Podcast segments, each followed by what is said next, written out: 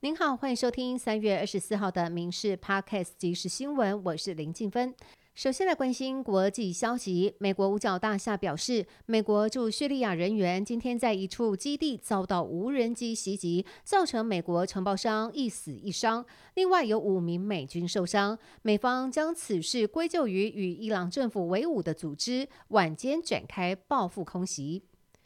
美国联邦众议院拨款委员会国防小组今天举行听证会。美国国防部长奥斯汀针对外国军事销售交付延宕一事说明，交付延宕是受到疫情与供应链压力以及国防工业产能不足影响。不过，美国军方已为此成立老虎小组专责讨论，以确保能够尽快完成交付，提供适合台湾所需的军事能力。美国疾病管制暨预防中心警告，一种具有多重抗药性、可能致命的耳念珠菌正在迅速传播。目前累计两千三百七十七人感染，恐怕造成全球威胁。我国疾病管制署表示，耳念珠菌主要发生在三大类病患，死亡率可高达三到六成。国内自二零一八年以来累计三例，皆未发现多重抗药性。然而，国内疫情趋缓，指挥中心今天公布新增确定病例一百零二例，其中三十九例死亡。相较昨天新增本土病例首次跌破百例，只有九十七例，今天再度回到百例。指挥中心发言人罗义军表示，疫情趋势还是很稳定。指挥官王必胜昨天表示，搭乘大众运输工具不用戴口罩的措施，最快清明年假之后就会宣布，四月中下旬实施。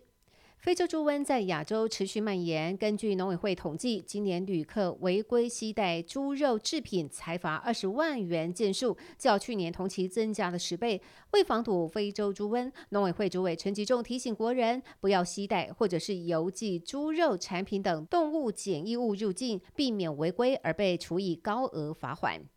而国内猪肉价格大涨，每公斤平均批发价突破九十元的历史新高点。农委会表示，屠宰量和去年相比确实有少一些，相关措施已经启动当中，要确保国内产量占国内需求量九成。为满足国内鸡蛋的需求，农委会启动鸡蛋专案进口措施，到年底自美国、澳洲、日本、泰国、巴西等十个国家进口鸡蛋。主委陈吉仲今天表示，下周会有三十二点五万颗泰国鸡蛋走船运抵达台湾，并且表示三月进口的鸡蛋会优先由洗选通路供应给量贩超市。畜牧处补充表示，消费者最快于三月二十九号就可以买到进口蛋。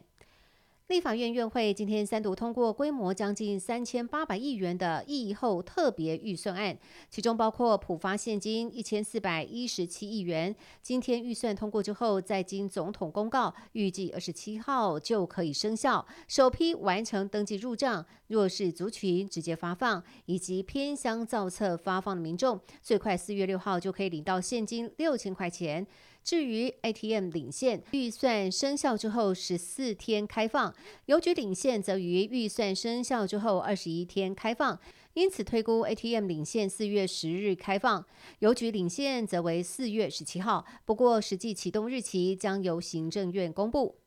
再来关心股市消息，美股昨天尾盘拉升收涨，台股开盘温和上扬，指数一度翻黑，后续又转阳，周线中指连黑，日 K 连四红，创九个月以来新高，以一万五千九百一十四点七点收盘，上涨了五十点七五点，涨幅零点三一趴，成交量来到了两千五百九十一点四七亿元，下周将要挑战一千六大关。